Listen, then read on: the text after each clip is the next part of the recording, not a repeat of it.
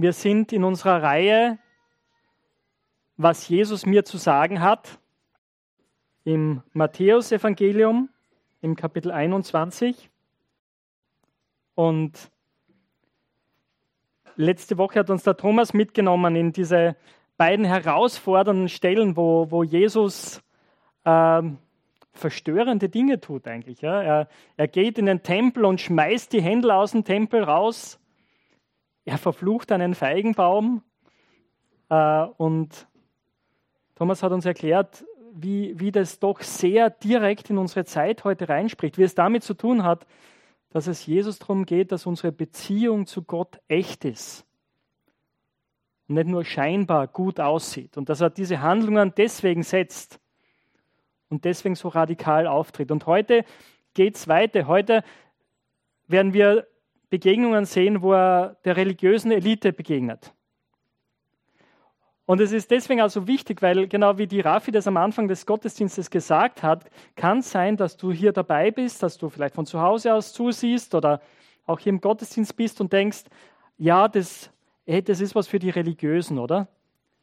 Äh, aber ich, ich bin gar nicht so fromm oder weiß gar nicht so, was ich damit anfangen soll. Ich habe viele Fragen und vielleicht denkst du, das hat das überhaupt was mit mir zu tun?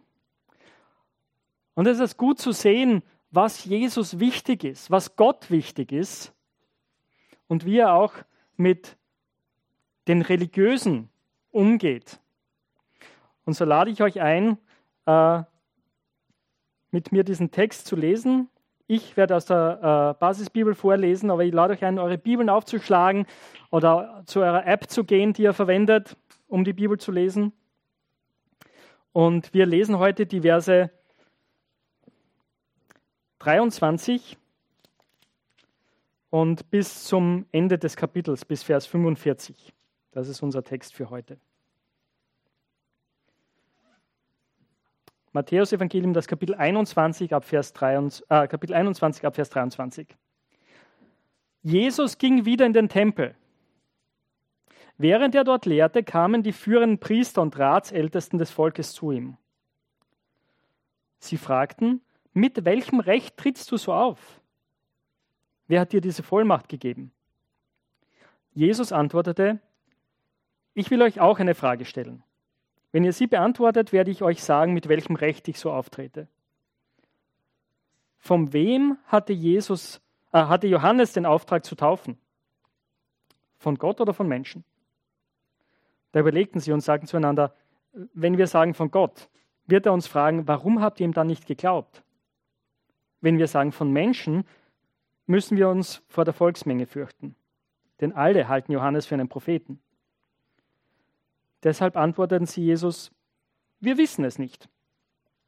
Da sagte Jesus zu ihnen, dann sage ich euch auch nicht, mit welchem Recht ich so auftrete. Was meint ihr zur folgenden Geschichte?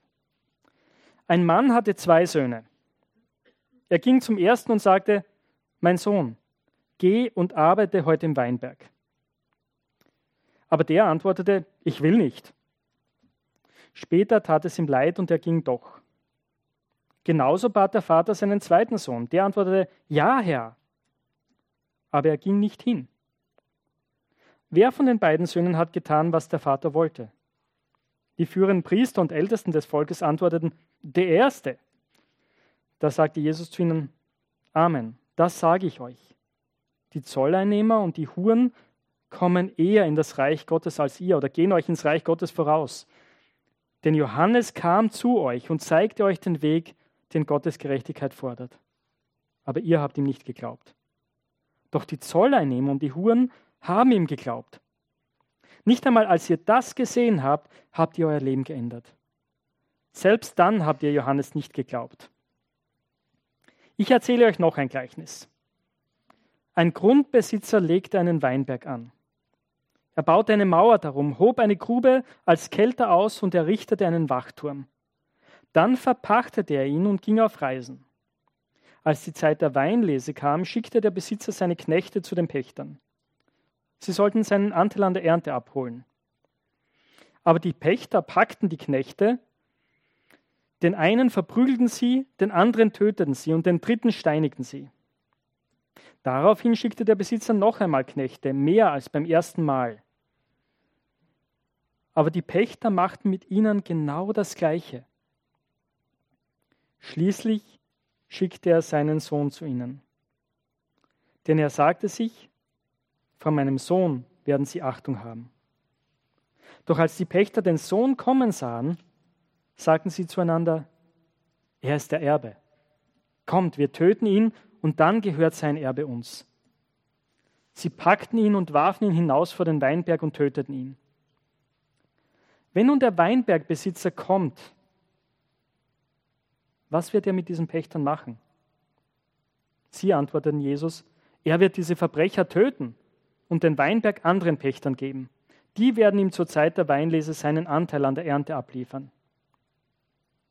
Weiter sagte Jesus zu ihnen, ihr kennt doch die Stelle in der Heiligen Schrift. Der Stein, den die Bauleute verworfen haben, ist zum Grundstein geworden. Der Herr hat ihn dazu gemacht. Es ist ein Wunder in unseren Augen. Deshalb sage ich euch, Gott wird euch das Reich Gottes wegnehmen. Er wird es einem Volk geben, das Früchte hervorbringt, die dem Reich Gottes entsprechen. Wer auf diesen Stein fällt, wird zerschmettert, und auf wen dieser Stein fällt, wird zerdrückt. Die führenden Priester und die Pharisäer hörten diese beiden Gleichnisse an.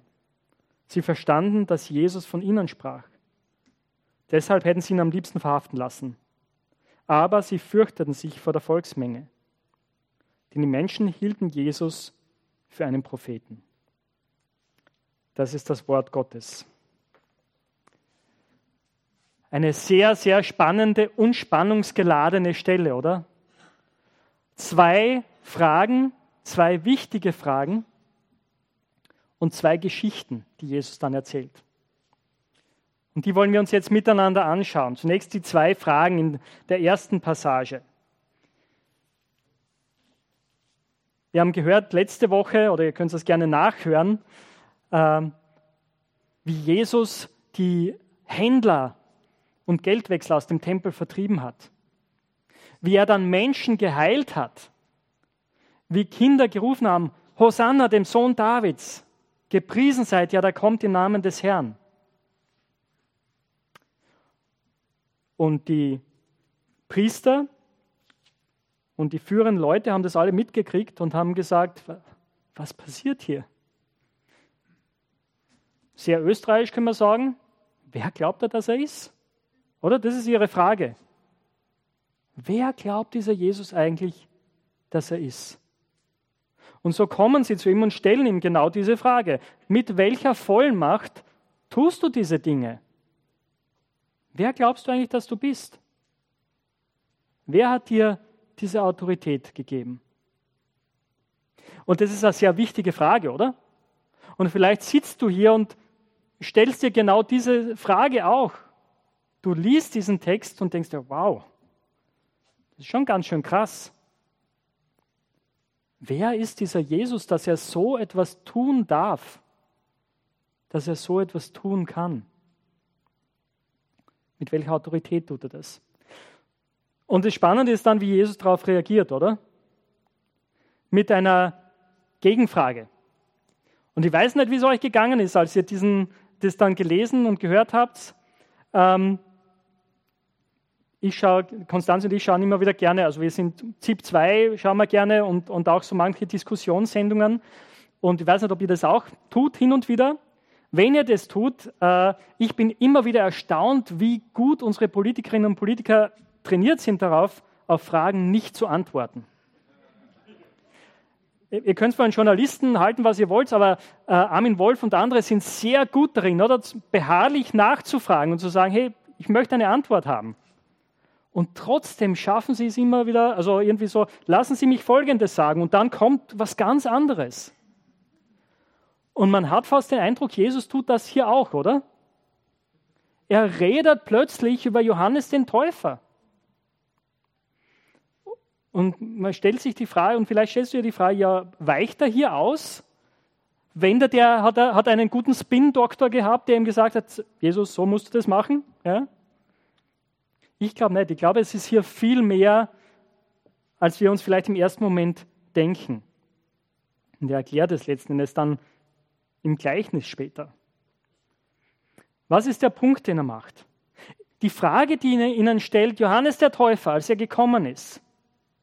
In welcher Autorität hat er die Dinge getan, die er getan hat? Wie urteilt ihr darüber? Und es ist richtig und richtig, dass er ihnen diese Frage stellt, weil äh, das war ihre Aufgabe zu beurteilen.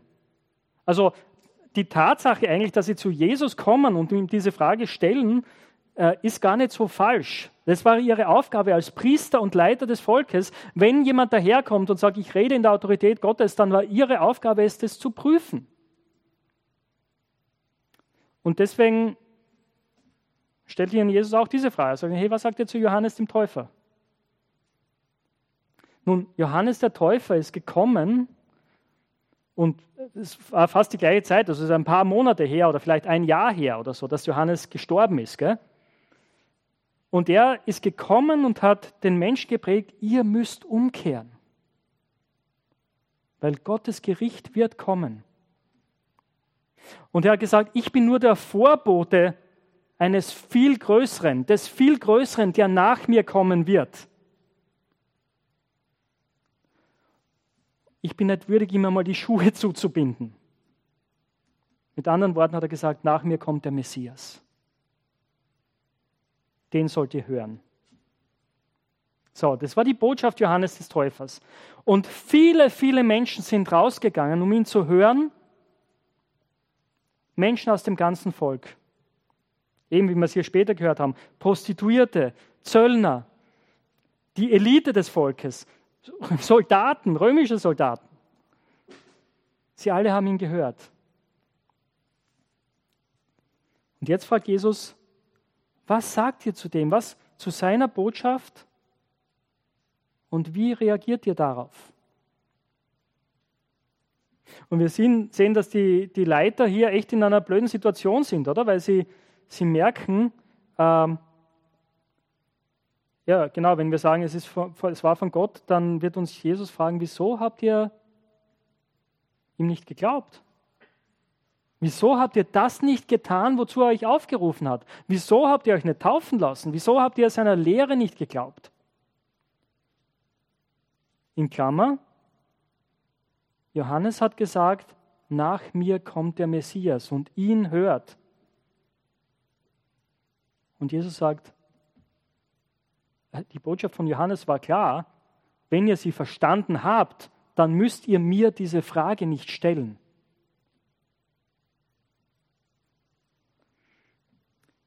Aber sie sagen dann auch, wir können aber auch nicht sagen, es war nicht von Gott, weil offensichtlich war Johannes ein Prophet und das ganze Volk ist davon überzeugt. Und deswegen landen sie dort, wo sie landen. Sie sagen, Jesus, wir haben keine Antwort. Wir wissen es nicht.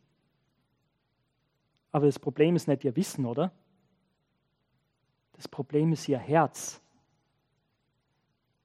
Das Problem ist, dass sie sagen, na, wir wollen entscheiden, was richtig und was gut ist. Wir wollen unser Leben in der Hand haben und wir wollen auch den religiösen Schein wahren. Oder alles soll so bleiben, wie es ist und wie wir es wollen. Und Jesus, du störst. Deswegen gibt Jesus ihnen auch die Antwort, die er ihnen gibt.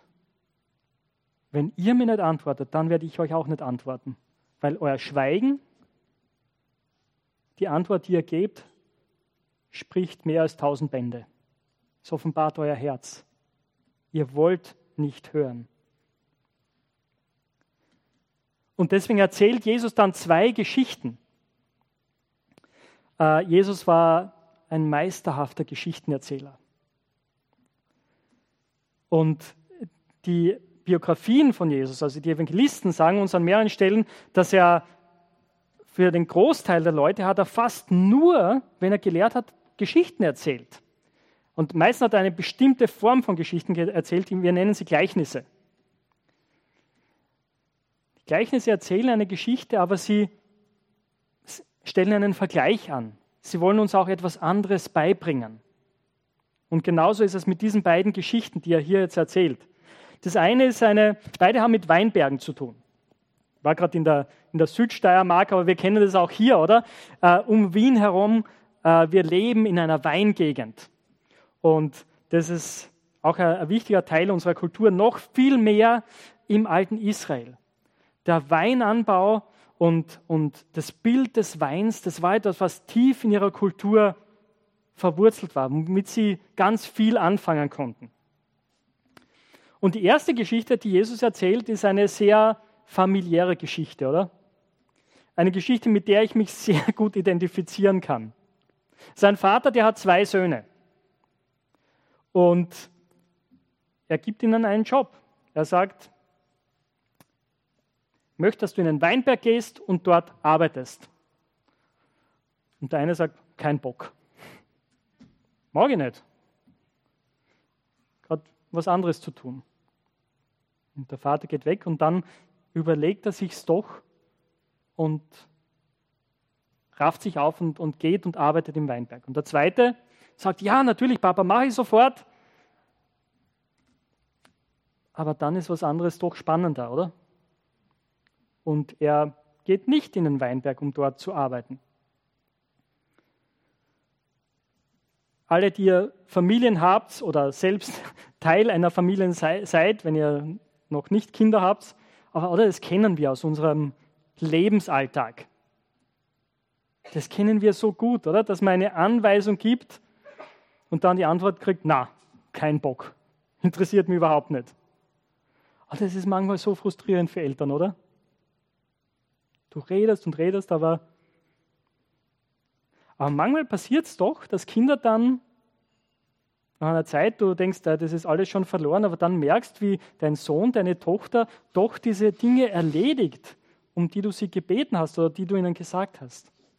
Und das ist großartig. Und wiederum die andere Seite kennen wir auch, oder?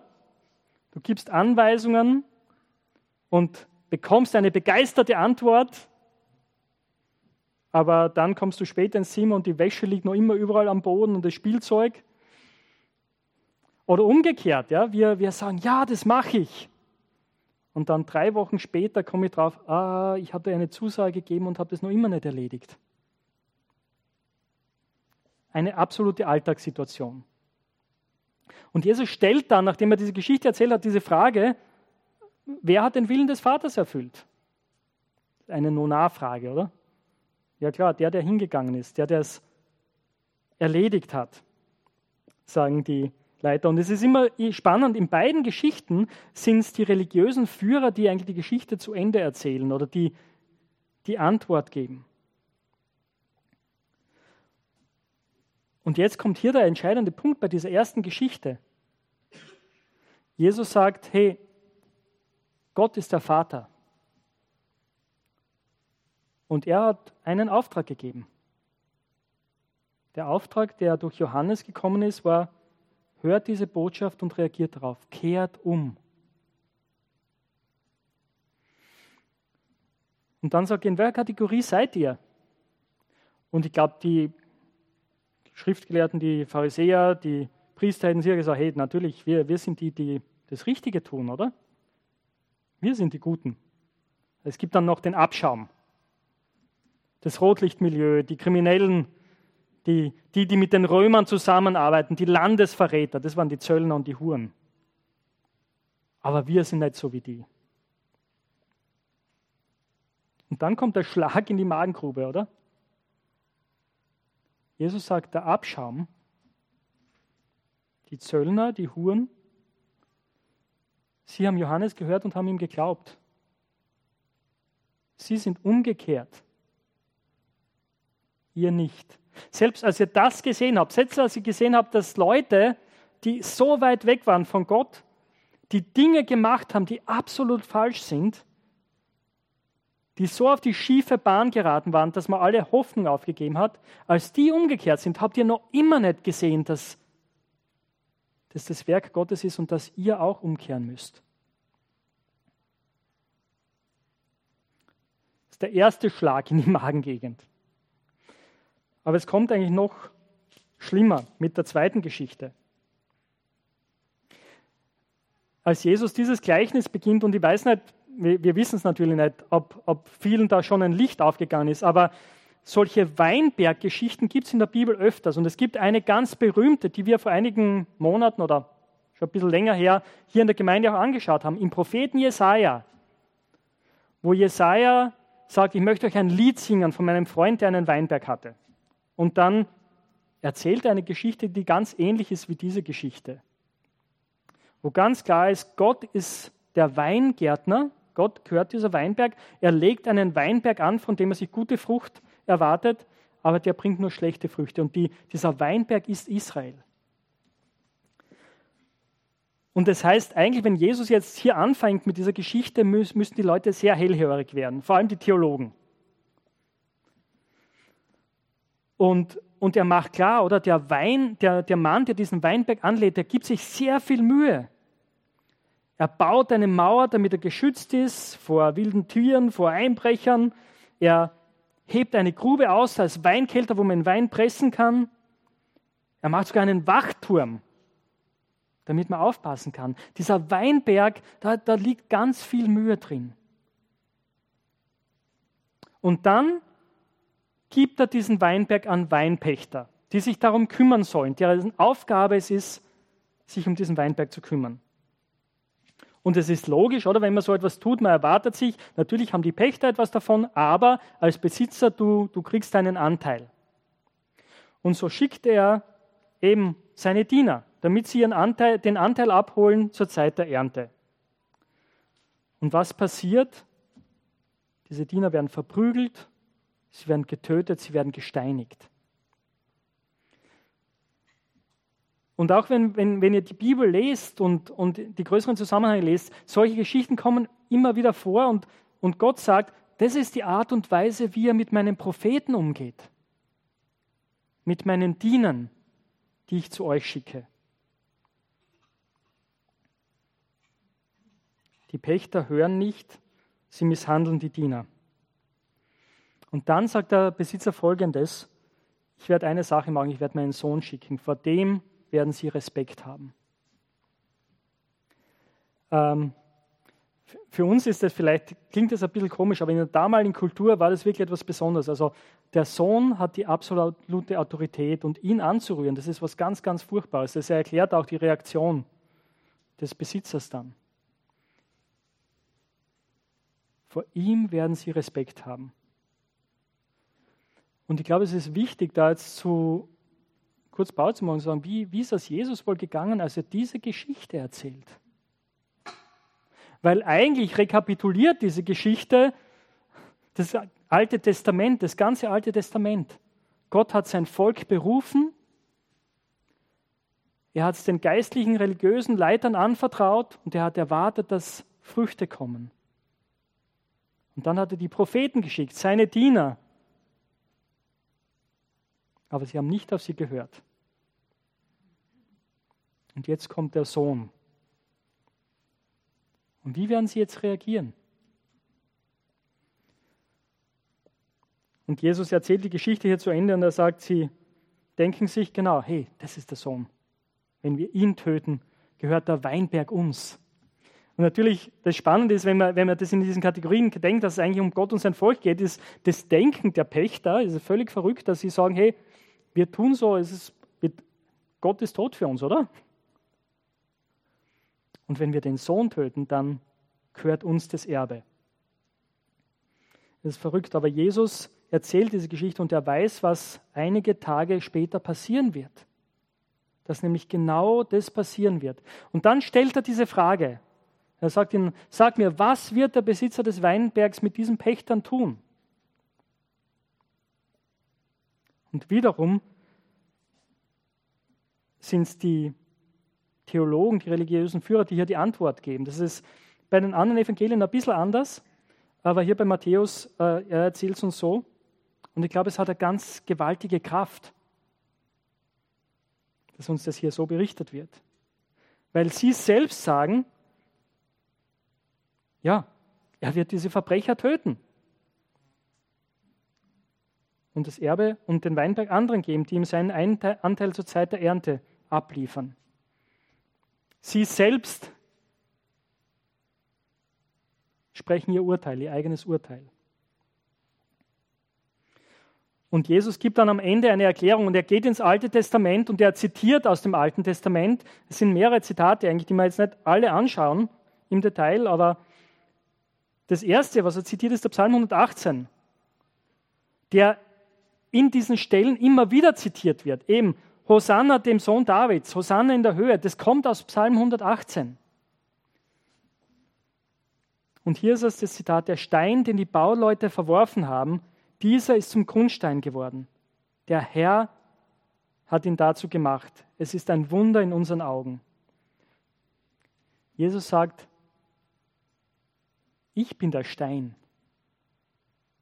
von dem in diesem Psalm die, die Rede ist. Prophetisch gesprochen. Ich werde verworfen werden, aber dieser Stein wird zum Grundstein. Auf ihm baut sich das ganze Gebäude, baut sich dieser neue Tempel Gottes auf. Und das ist ein Wunder. Und Jesus sagt dann an dieser Stelle, habt ihr das nie gelesen? Ist übrigens nur Jesus, der so, der so etwas sagt, der so eine Formulierung verwendet im Neuen Testament. Aber er macht es immer wieder einmal. Er weist sie hin auf die Schrift und sagt, schaut euch das an und überlegt, was ihr tut. Es ist eine ganz, ganz ernste Warnung an die religiösen Führer. Und dann greift er eine andere Stelle auf, am Ende, dazwischen drin, genau, äh, auf wen dieser Stein fällt, der, also in Vers 44, wer auf diesen Stein fällt, wird zerschmettert. Auf wen dieser Stein fällt, der wird zerdrückt. Das ist aus dem Buch Daniel. Das ist ein Anklang an das Buch Daniel, wo darüber geredet wird, dass äh, über die Herrlichkeit der Reiche dieser Erde, ja, das wird als eine Statue beschrieben, aber dann kommt ein Stein und dieser Stein zerschmettert diese Statue, zerschmettert alle Reiche dieser Erde und dieser Stein wird zu einem großen Berg. Ist ein Bild für das Reich Gottes. Und Jesus sagt, ja, ich bin dieser Stein. Ich bin derjenige. Und das ist das Werk Gottes. Es ist eine sehr, sehr ernste Warnung, die er den religiösen Führern hier vor Augen führt. Und die Frage ist, wie werden sie reagieren?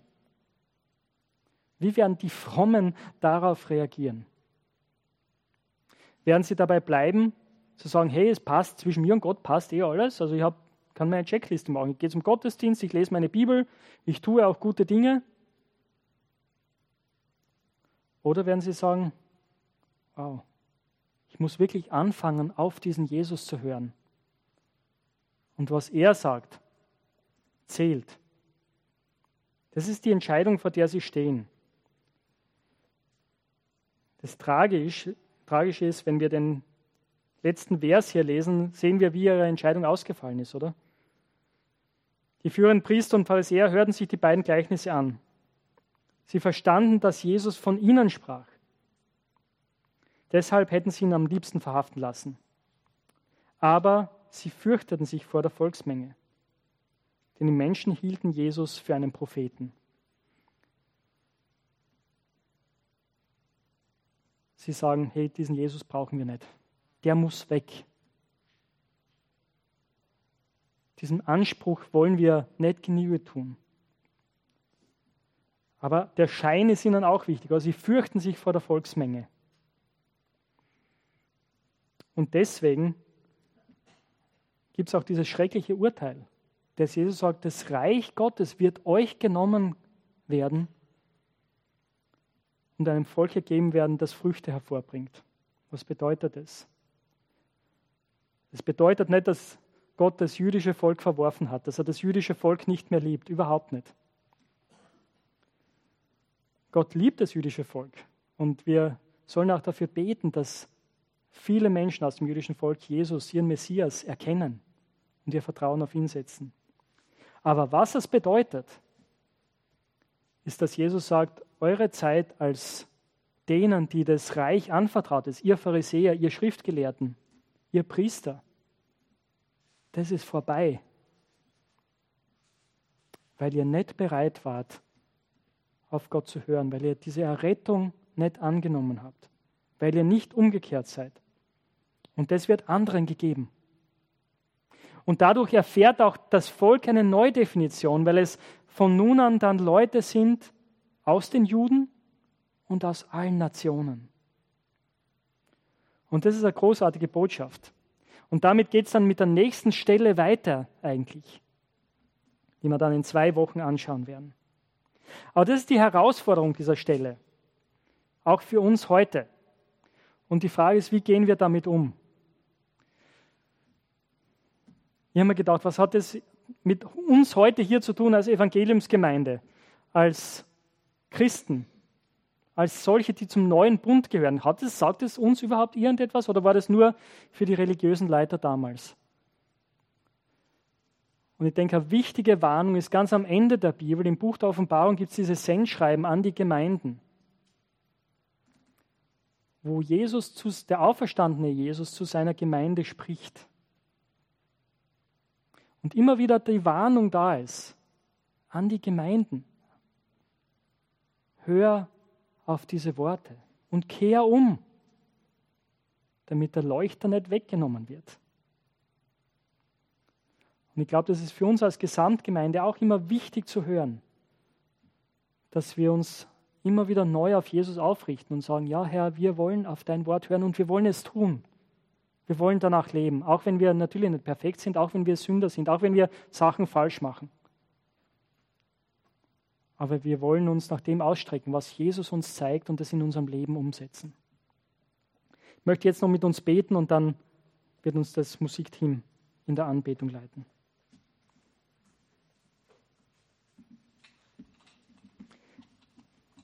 Herr unser Gott, wir beten, dass du uns hilfst, diese Worte der Warnung ernst zu nehmen Gerade für uns, die wir vielleicht schon lang mit dir unterwegs sind, die wir auch unsere inneren Checklisten haben. Was wir alles richtig machen, was wir gut machen. Und wenn wir dann unser Vertrauen darauf setzen, dass wir deswegen vor dir gerecht sind. Ja, wir brauchen, wir brauchen deine Gnade so sehr jeden Tag. Wir brauchen deine Veränderung, die du wirkst, Heiliger Geist. Und ich bete, dass du offenbarst in jedem von uns, in jeder von uns, dort, wo wir uns von dir abwenden, wo wir unseren eigenen Weg gehen. Und dass wir uns zu dir hinwenden und um Vergebung bitten. Und dann wirklich andere Wege gehen, ein anderes Leben führen. In der Art und Weise, wie wir miteinander umgehen wie wir für andere Menschen da sind, wie wir mit unseren Emotionen, mit unserem Zorn, mit unserer Wut und so weiter umgehen. Aber Herr, wirke du in uns. Wir brauchen dich so sehr. Amen.